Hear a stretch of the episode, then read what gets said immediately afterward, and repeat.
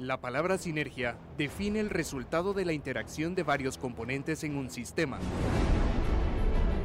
La Dirección General de Prensa del Ministerio de la Defensa Nacional presenta las acciones del Ejército de Guatemala a través de sus fuerzas de tierra, aire y mar en su programa Sinergia Institucional.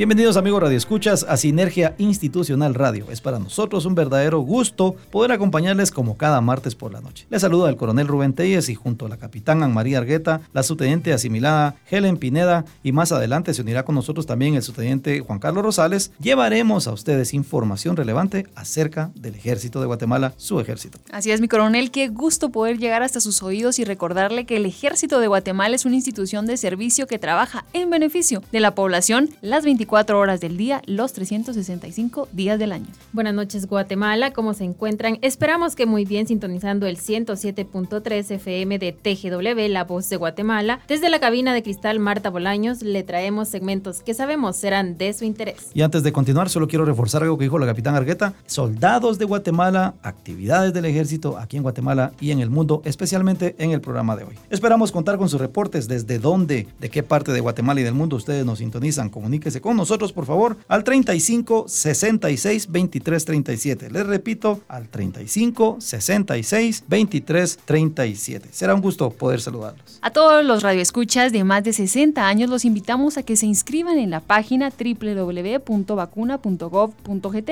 para poder ser vacunados contra el coronavirus COVID-19 y en esta página les dirán los pasos a seguir para quedar inscritos y saber el lugar y la hora de vacunación. De igual forma, a todos los ciudadanos los exhortamos a seguir con las medidas de higiene, no bajemos la guardia ante esta pandemia que ha cobrado de la vida de tantas personas. Por eso, por favor, lave sus manos con abundante agua y jabón. Si no tiene jabón, utilice alcohol en gel. Limpie las áreas y dispositivos con los que tiene mayor contacto, por ejemplo, su teléfono celular, máquinas de escribir, computadoras, las llaves, los lentes, etcétera, etcétera. Y por favor, siempre tenga el cuidado con los químicos con los que limpiará o desinfectará estas superficies. Así que a usted que se encuentre en casa, en la oficina, en el tránsito o está empezando su jornada laboral, lo invitamos para que nos acompañe en esta media hora de Sinergia Institucional Radio. Bienvenidos. Bienvenidos. Bienvenidos. A continuación en su programa Sinergia Institucional, La Portada.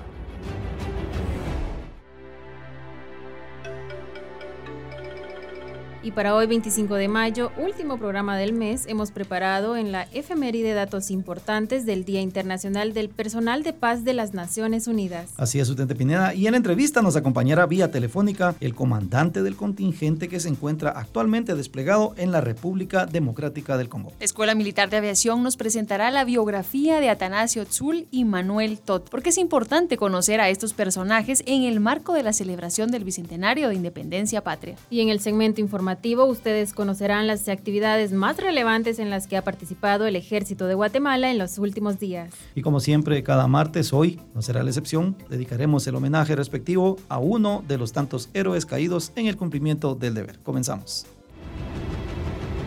Conozca más de nuestra historia en nuestra efeméride.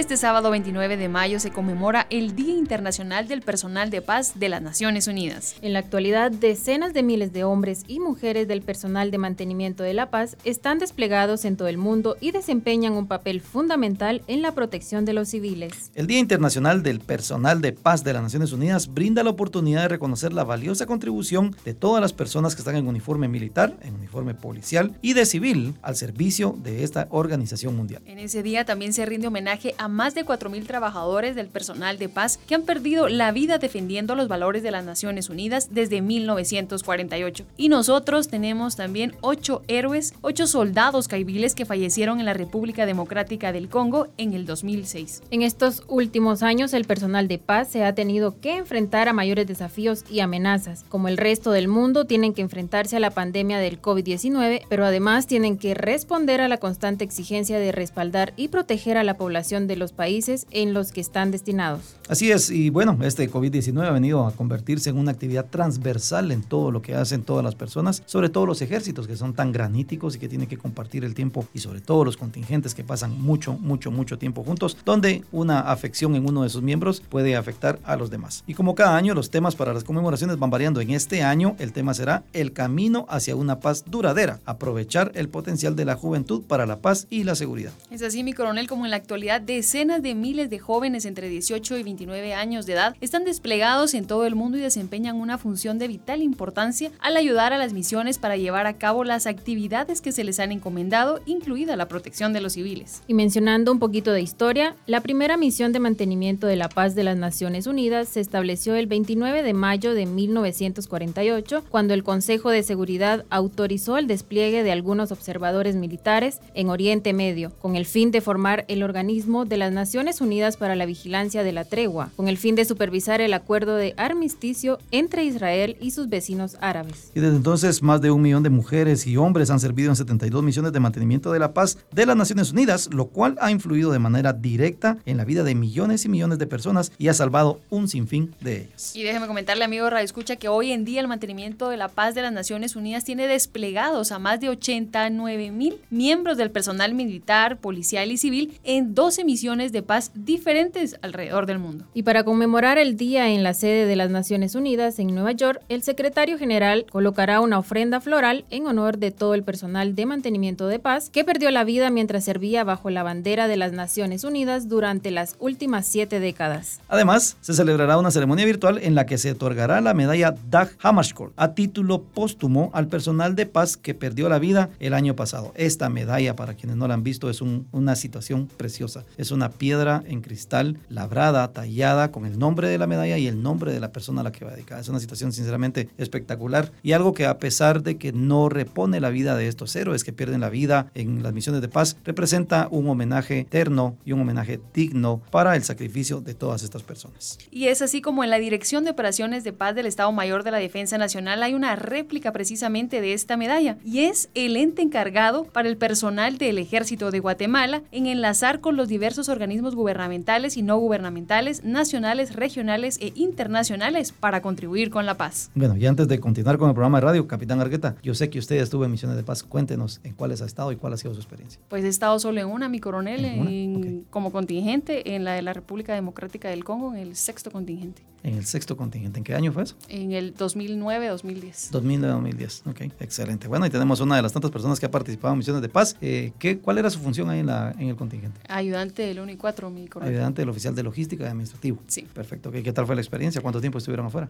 fueron nueve meses y medio, eh, muy buena. Ah, se aprende mucho, se, se valora mucho lo que uno tiene aquí en Guatemala. Cosas tan sencillas como comida, como carreteras, como la familia, que uno las da por sentadas. Se da uno cuenta de que son una bendición y que eh, pues en otros países ese es un sufrimiento y un vaivén de todo eso. Bueno, y ahí lo tienen ustedes entonces de primera mano. Esas son vivencias de personas que han estado desplegadas en misiones de paz. Para la capitán Argueta entonces también felicitaciones en este día, que es su día de alguna manera. Esta es una veterana de Naciones Unidas. Gracias, Miguel. Y igualmente, ¿usted en cuántas misiones ha estado, mi eh, Bueno, yo a título personal, yo estuve en el año 2004 en Haití, en el primer contingente de, de policía militar. Eh, me fui como comandante de sección y terminé como oficial investigador del contingente. Igual un montón de enseñanzas. En el año 2006-2007 estuve en la misión de Naciones Unidas en Etiopía y Eritrea estuve como observador militar, un entorno completamente distinto. Y finalmente, en el año 2011, participé en la misión de Naciones Unidas en Sudán y finalicé el año participando en la Fuerza Interina de Naciones Unidas para la estabilización de, de ABA. Esto fue cuando se dio la independencia de Sudán del Sur. Eh, ahí también, ahí estuve como oficial de Estado Mayor, o sea, yo le puedo eh, hablar de los tres ámbitos distintos en los que uno participa.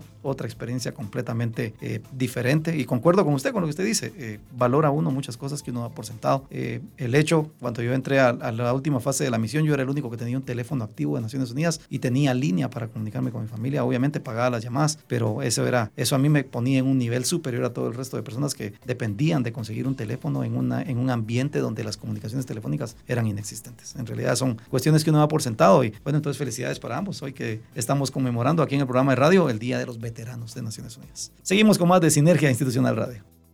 ¿Quieres embarcarte y laborar en un crucero o en un buque mercante? La Escuela Naval de Guatemala abre sus puertas a todos aquellos guatemaltecos y extranjeros que deseen formar parte de la flota marítima mundial, preparándolos como gente de mar para que puedan mejorar sus oportunidades laborales y económicas y así navegar a distintas partes del mundo. La Escuela Naval ha graduado a más de 2.000 alumnos cumpliendo con la normativa internacional de gestión de calidad ISO 9001-2015, que permite a Guatemala figurar en la lista blanca de la Organización Marítima Internacional. Requisitos: fotocopia de DPI para nacionales y pasaporte vigente para extranjeros, tres fotografías a color tamaño cédula, saber leer y escribir y saber nadar. El curso emplea distintos estándares que se aprueban en ocho módulos y tienen una duración de dos semanas en horarios de lunes a viernes de 8 de la mañana a 4.30 de la tarde. Para mayor información pueden comunicarse a los teléfonos 46780224 y 31035524 o bien visitarnos en el kilómetro 102.5 Aldea Santa Rosa, Puerto Quetzales, Cuintla, o al teléfono 79600685, extensión Caribe, en Puerto Santo Tomás de Castilla y Zabal.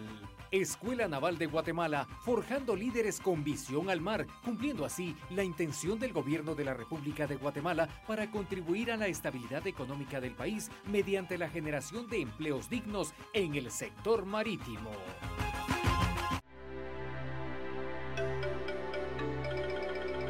Gracias amigos Radio Escuchas por seguir en sintonía de Sinergia Institucional Radio. A continuación les presentaremos una cápsula informativa para conmemorar el Bicentenario de Independencia Patria. Guatemala celebra el Bicentenario de Independencia Patria. Te contaremos cómo el ejército ha evolucionado en 200 años. En el año 1823 se dio la desintegración de varias unidades militares debido a que no estaban de acuerdo en formar parte de México. Solamente algunos continuaron fieles a la lucha. Luego de la separación de México y de la creación de las Provincias Unidas de Centroamérica en 1824, llega al poder el general Rafael Carrera, personaje con experiencia militar y que por su liderazgo obtiene el grado de general de brigada a los 25 años de edad. Encabezó una rebelión en 1837, luchando por la abolición de los códigos de Livingston, el retorno del arzobispado y la restauración de las órdenes religiosas. Nicaragua, Honduras y Costa Rica se separan de la Federación Centroamericana La división entre el mismo gobierno del Estado de Guatemala era otro problema. Algunos departamentos se habían establecido como gobiernos independientes. En esta lucha triunfó la revolución del general Rafael Carrera en abril de 1839. En 1840 disolvió el sexto Estado de los Altos y lo reintegró al país. El 21 de marzo de 1847 se firmó el decreto número 15. Fue fundada la República de Guatemala, de la cual el general Rafael Carrera se convierte en el primer presidente. La creación de la República de Guatemala dio paso al desarrollo de la población, luego de las constantes guerras que habían sucedido desde 1822. Bicentenario de Independencia de Guatemala, 1821-2021. Guatemala tu nombre inmortal. Conozca el trabajo del ejército de Guatemala en la voz de los protagonistas, en la entrevista de hoy.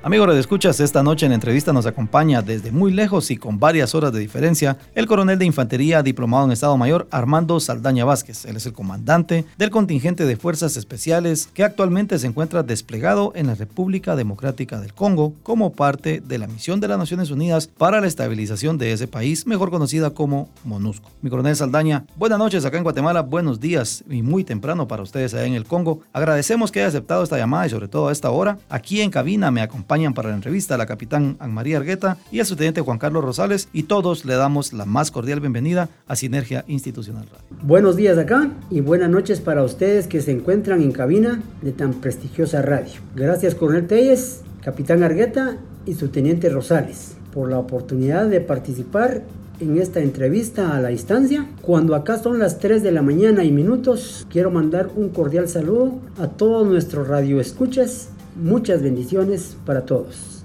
Mi coronel, entrando ya de lleno a la entrevista, queremos saber qué hacen los soldados guatemaltecos en la República Democrática del Congo.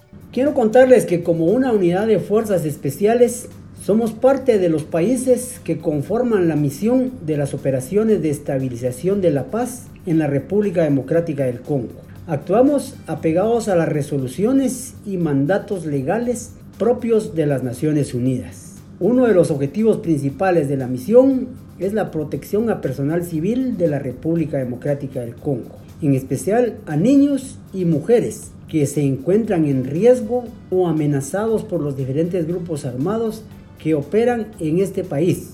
Son unas de nuestras actividades que realizamos como soldados de Naciones Unidas. Mi coronel Saldaña, a casi un año de estar desplegados en esa misión, eh, yo quisiera saber cómo ha cambiado su visión sobre las funciones que realiza un soldado ordinario, si le podemos llamar así, en contraste con las que realiza un casco azul de Naciones Unidas. Coronel Telles, quiero contarle que los cambios del personal que es desplegado a misiones de paz inicia en el periodo predespliegue, al realizar el curso de soldado de Naciones Unidas. A su llegada al área de misión, los cambios son sustanciales al iniciar un trabajo con las Naciones Unidas donde se requiere de profesionalismo, disciplina y el apego al estricto cumplimiento del mandato de las Naciones Unidas. Asimismo, el soldado cambia de actitudes y fortalece sus conocimientos, su relación personal y su visión a futuro al agenciarse de recursos económicos. Mi coronel, muy buenas noches. Le saluda el subteniente Rosales. Querría preguntarle, y es la inquietud de nuestros amigos Radio Escuchas a través de nuestras redes sociales, ¿qué actividades realizarán como contingente en esta ocasión tan especial? Este es un día especial. La misión realiza actos protocolarios incluyendo a todos los países integrantes de la MONUSCO. Como contingente se realizan actividades culturales con la participación de personal invitado de otros países con el objeto de realizar el intercambio cultural. De la misma manera, se programan actividades deportivas y religiosas, siempre con otros países que integran la misión de la MONUSCO. Mi coronel, como lo decía mi coronel Tegues, ustedes ya llevan casi un año de estar en el Congo. ¿Cuáles han sido los dos momentos más desafiantes para ustedes? Las tareas que se realizan en el Congo siempre serán desafiantes. La seguridad en este país es volátil e impredecible por la reacción de los grupos armados y la población civil en demostración de represalia a las mismas autoridades del país. También se puede mencionar como un desafío el haber salido desplegado y permanecer en el área de misión bajo restricciones extremas por la misma situación mundial de la pandemia de COVID-19, ya que el personal no ha tenido la oportunidad o libertad de movilizarse a otros países en sus descansos. Mi desafío más grande como comandante de contingente y trazado como un objetivo principal es retornar a nuestra querida Guatemala los 150 elementos integrantes del 20 contingente. Mi coronel nos preguntan a través de las redes sociales también nuestros amigos Radio Escuchas qué entrenamiento especial debe recibir un soldado de Naciones Unidas. El soldado que conforma un contingente de Naciones Unidas recibe diferentes capacitaciones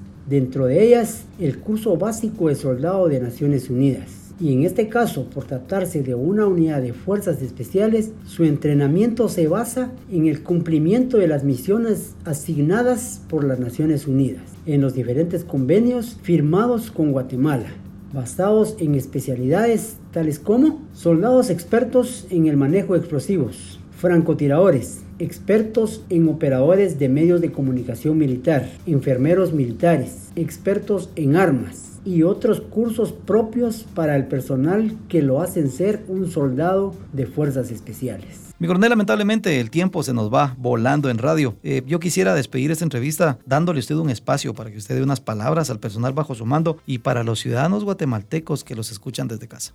Gracias nuevamente, coronel Teyes. Pues a mi personal agradecerle por esa facilidad de comando que me han dado, exhortándolos a que sigan con ese ímpetu de trabajo, que sigan con esa motivación de muy pronto regresar a casa para todos mis amigos y hermanos que nos escuchan a través de esta frecuencia radial, que tengan una buena noche, un feliz descanso y reciban un saludo de todos sus familiares que nos encontramos a la distancia, pero con esa esperanza de muy pronto regresar a casa. Un fuerte abrazo para todos. Muchas gracias, mi coronel Saldaña. Nuevamente, insisto, por haber tomado esta llamada tan temprano. Eh, esperamos que sus actividades continúen desarrollándose de manera exitosa y tenerlos pronto por acá de vuelta. Por favor, extienda nuestros saludos al resto de su personal y a ustedes, amigos radioescuchas. Esperamos, como siempre, que esta entrevista amplíe su panorama y conocimiento sobre las distintas actividades que desarrollan los integrantes de su ejército aquí en Guatemala y en el resto del mundo. Seguimos con Sinergia Institucional Radio. Seguimos con más de Sinergia Institucional Radio. En esta ocasión, la Escuela Militar de Aviación nos presentará la biografía de Atanasio Zul y Manuel Tot en el marco de la celebración del Bicentenario de Independencia Patria. Atanasio Tzul. Conozcamos la historia de un personaje importante para nuestro país, Atanasio Tzul, quien fue un líder indígena defensor de los derechos del pueblo maya quiché, representante del levantamiento de Totonicapán en 1820 que derrotó el poder español. Originario de Totonicapán, que provenía de una familia jabonera, lamentablemente no existen datos oficiales de su nacimiento y tampoco de su muerte, pero se cree que nació en el año 1760 y murió en 1830. Cuando inició su vida política en 1813, el imperio español estaba atravesando una crisis política. Atanasio Tzul se enteró del contenido de la Constitución de 1812, en la que se otorgaba a los indígenas los mismos derechos que a los españoles y ladinos, eliminando así el trabajo gratuito de los pobladores indígenas para los curas, párrocos y el tributo real, ya que reflejaba mejor las necesidades de los habitantes del imperio, en el cual no estaba de acuerdo el rey de España, Fernando VII, pero por presiones políticas lograron su cometido. Pero en 1820 la situación cambió. Fernando VII había puesto en vigencia la constitución absolutista derogando la constitución de 1812. Entonces, Atanasio Tzul y Lucas Aguilar volvieron a unir fuerzas ante el interés del pueblo que representaban, luchando contra el poder de la colonia española, preparando así un alzamiento, en el cual hicieron un frente común contra el capitán general de Guatemala, el arzobispo Ramón Casaús y Torres. Lo primero que hicieron fue realizar gestiones ante el alcalde mayor para verificar lo establecido por Fernando VII. Al confirmarlo, prepararon el alzamiento. Los líderes de la revuelta reconocieron como reyes a Tzul y su esposa. Tanto la debilidad política y militar del imperio español como la competencia entre oficiales españoles fueron la clave para el éxito del levantamiento que rechazó el tributo y removió al alcalde mayor José Manuel Lara de Arrece e impuso el gobierno de Atanasio Tzul, quien durante unos días actuó como representante más destacado del gobierno indígena, pero duró muy poco, después de que el movimiento fuera reprimido por milicianos ladinos provenientes de San Carlos Hija, fue azotado durante nueve días y encarcelado más tarde en Quetzaltenango. El 25 de enero de 1821, él y otros dirigentes solicitaron el indulto, el cual fue concedido hasta el 1 de marzo de 1821 después de una manifestación de individuos totonicapenses. Lanzamiento decisivo para que los criollos aristócratas negociaran la independencia con el capitán Gavino Gainza y mantuvieran el sistema tributario, pero ahora en beneficio del gobierno local evidenciado en el Acta de Independencia del 15 de septiembre de 1821. La importancia del legado de Atanasio Tzul, que ha construido el futuro de nuestro país, reside en que encarna como ningún otro personaje la participación de los indígenas en la creación de la historia guatemalteca, definiendo el rumbo político de nuestro país. También se sabe que dirigió a la población organizándola para no pagar los impuestos que según él consideraba habían sido asignados por las autoridades de la Capitanía General de Guatemala, porque la corona española ya había desistido de ella. Atanasio Tzul fue alcalde comunal con presencia en los 48 cantones de Totonicapán, perpetuando así su ideología, y al servir como alcalde de San Miguel Totonicapán, se limitó a exigir 7 reales como pago mínimo de los impuestos de la comunidad. Según las historias de los ancestros de Totonicapán, Tzul era dueño de las montañas de Paquí, que convirtió en tierras comunales. Debido a su importancia histórica, a finales del siglo XX se construyó la calzada Atanasio Tzul en la ciudad de Guatemala y el escultor Rodolfo Galeote Torres esculpió una estatua en su honor que actualmente se encuentra en el departamento de Totonicapán.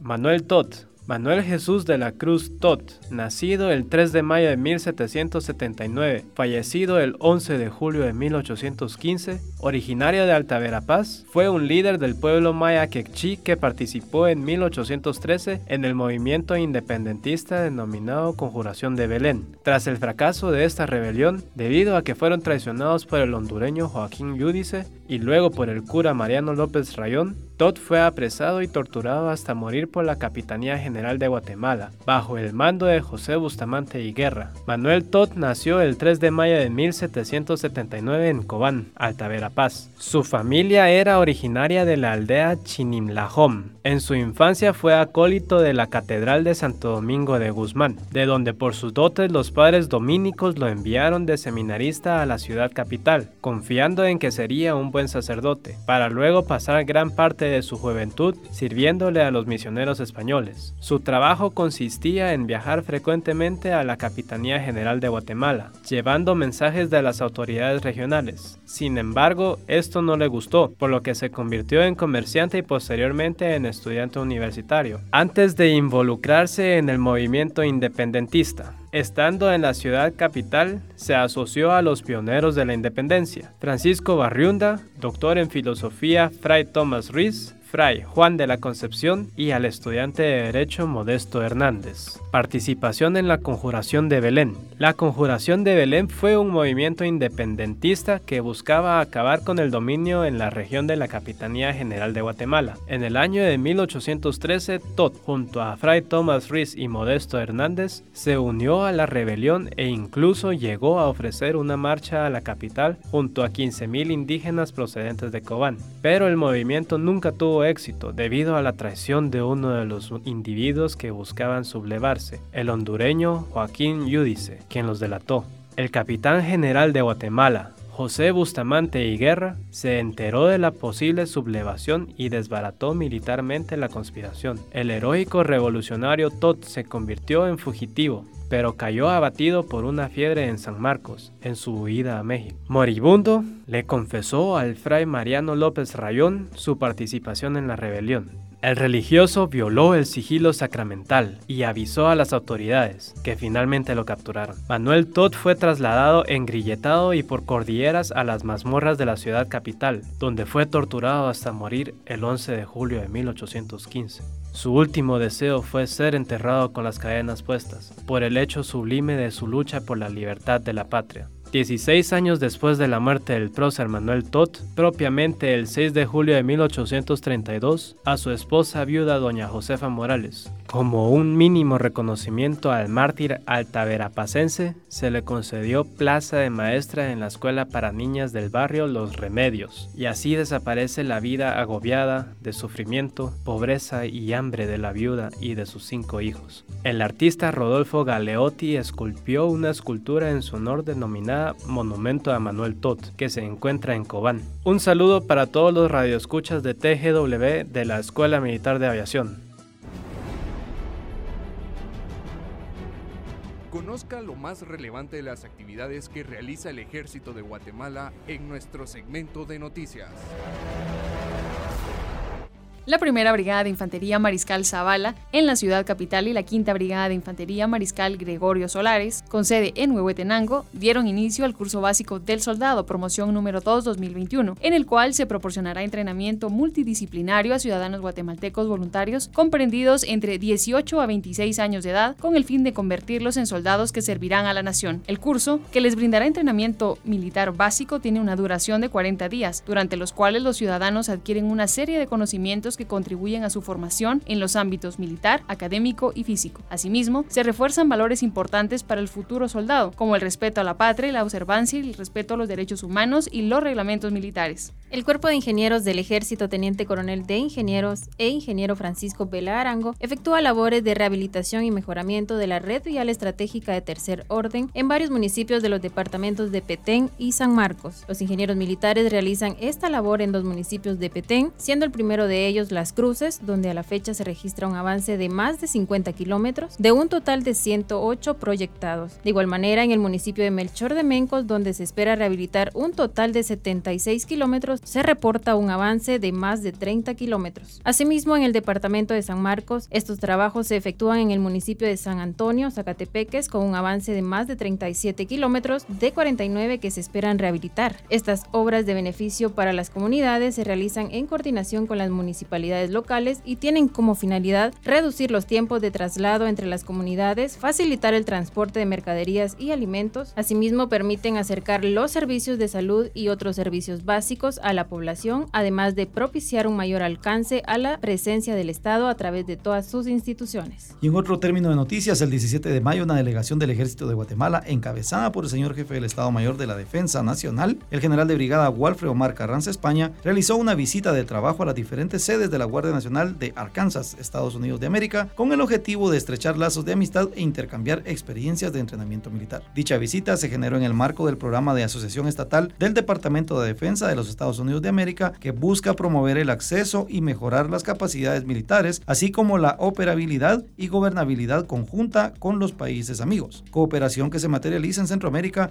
a través del Comando Sur de los Estados Unidos de América. La delegación militar guatemalteca recorrió las instalaciones del Centro de Entrenamiento de Maniobras Robinson, sede de la 39 Brigada de Infantería de la Guardia Nacional de Arkansas, así como la base de la 189 Unidad de Ala Aerotransportada ubicadas en North Little Rock, Jacksonville, donde se realizaron demostraciones de las capacidades con que cuentan estas unidades militares. El comandante de la Guardia Nacional de Arkansas, general Kendall Penn, al agradecer esta visita expresó, Arkansas y Guatemala han sido socios del programa de asociación estatal durante casi 20 años. El programa ha brindado a ambas organizaciones la capacidad de compartir tácticas, técnicas, procedimientos y lecciones aprendidas. Esta reunión nos ayudará a avanzar y continuar la buena relación de trabajo construida por los guardias nacionales y los militares guatemaltecos a lo largo de los años. Este lunes 17 de mayo se inauguraron en las instalaciones del Instituto Adolfo Bejol de Oriente, ubicado en Zacapa, las Olimpiadas de la Ciencia 2021, que congrega señoritas y caballeros alumnos destacados de las sedes de los institutos Adolfo Bejol ubicados en Jalapa, Chiquimula, Alta Verapaz, así como la sede anfitriona. El certamen seleccionó a los mejores alumnos preparados en diferentes áreas del conocimiento, los cuales serán puestos a pruebas con el fin de estimular y reconocer el esfuerzo de los estudiantes y profesores participantes en el evento. Asimismo, se promueve la actualización de los alumnos y se intercambian experiencias fortaleciendo de igual manera los principios cívicos y militares entre las distintas sedes. De esta manera, el Instituto Adolfo Bejol de Oriente fortalece la formación de profesionales de nivel medio mediante la excelencia académica capaces de incorporarse exitosamente en el sistema productivo nacional a través de un liderazgo emprendedor con capacidad de contribuir en el desarrollo del país. En la sede del Comando Regional de Entrenamiento de Operaciones de Mantenimiento de Paz, Creon Paz, ubicado en Cobán, Alta Verapaz, se inauguró el curso de observador militar de Naciones Unidas, promoción número 30, a través del cual 14 señoras y señores oficiales del Ejército de Guatemala, así como 5 oficiales de las repúblicas de Honduras, Nicaragua y República Dominicana, se preparan para ser desplegados en las diversas misiones de la Organización de las Naciones Unidas alrededor del mundo. Los oficiales alumnos serán contextualizados sobre las operaciones de mantenimiento de la paz en general, conocimientos sobre métodos y técnicas específicas para prestar servicio en una misión de mantenimiento o estabilización de la paz, además de conocer el nivel táctico y las destrezas requeridas para que los objetivos estratégicos de la misión tengan éxito, incluyendo conocimientos sobre conducta y disciplina, derechos humanos, conciencia de género, protección de civiles, entre otros. Bueno, y para que ustedes conozcan cómo estará el clima para los próximos días, nos enlazamos ahora con el meteorólogo guatemalteco Eric de Paz. Adelante con el reporte, por favor. ¿Qué tal amigos de Sinergia Institucional Radio? Con el gusto de siempre, Eric de Paz les saluda con la información del estado del tiempo. Las condiciones atmosféricas para estos días indican intensa actividad tropical tanto en el Atlántico como en el Caribe. Ya desde muy temprano se ha formado la tormenta tropical Andrés en el Pacífico de México y se disipó con el tiempo. Mientras tanto, la tormenta tropical Ana se forma en el Atlántico y si bien es cierto en mar abierto no representa peligro para la zona continental. Sin embargo, las lluvias fuertes, los acumulados de lluvias, las tormentas eléctricas se han estado haciendo presentes en horas de la tarde y parte de la noche. La intensa actividad eléctrica nos indica que la atmósfera en esta parte del mundo se encuentra sumamente inestable, que es el escenario ideal para el aparecimiento de este tipo de formaciones nubosas. En lugares del altiplano central, occidental y la costa costa sur, los acumulados de lluvias han provocado desbordamientos e inundaciones, así también como presencia de granizo como una lluvia sólida debido a las altas temperaturas en estos lugares. En el valle de la ciudad capital, alternando el viento norte con un viento sur mucho más húmedo, cálido y que también hay presencia de bruma que reduce la visibilidad. Aparentemente estamos entrando en una transición de importante actividad eléctrica para toda la región centroamericana y parte de México. Esta es la información del estado del tiempo especialmente para ustedes amigos de Sinergia Institucional Radio.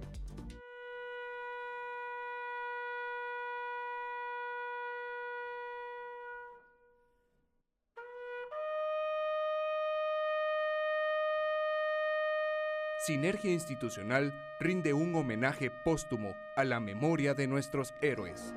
Cada semana en Sinergia Institucional Radio rendimos homenaje a uno de los muchos héroes caídos en el cumplimiento del deber. Y en esta oportunidad recordamos al sargento segundo Héctor Virula Grijalva, quien falleció el 24 de mayo de 1987 en Yaxchilán, La Libertad Petén, por haber defendido el orden constitucional de la República. El sargento segundo Héctor Virula Grijalva es un ejemplo a seguir por esa entrega y compromiso al servir a su país. Hoy dedicamos la oración del soldado caído a todos los héroes militares. Soldado que nos has precedido hacia el infinito, tu sacrificio no ha sido en vano, pues tu sangre generosa derramada nos señala el camino hacia la victoria, y tu ejemplo de patriotismo y valentía es nuestra consigna.